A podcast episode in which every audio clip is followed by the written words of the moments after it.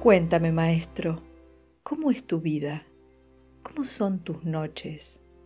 ¿Cómo es tu día? ¿Cuál es tu idea de saber cómo? Quiero aprender. ¿Qué cosa?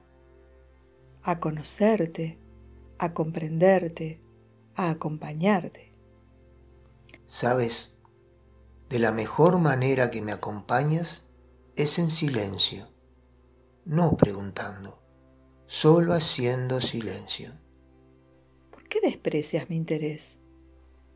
No he dicho tal cosa, no he pensado tal cosa. Entonces, ¿por qué no me cuentas? Porque casi imposible es que me comprendas, porque es muy difícil poner en palabras los estados que atravieso en todo un tiempo que puede decirse es un día.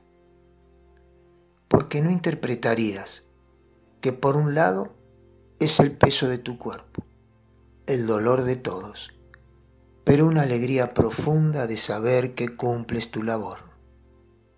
Porque servir al único es siempre, es en la luz del sol, es en la luz de la luna y las estrellas es en la lluvia, es en la calma, es en la sequía, porque lo mejor que puedes realizar a mi lado es la contemplación de mi diario servir, y servir tú cuando así se te demande.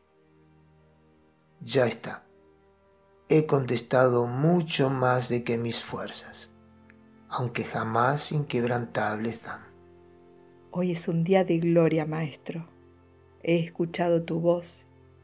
Ahora trabajaré en silencio, sabiendo que es así como te acompaño.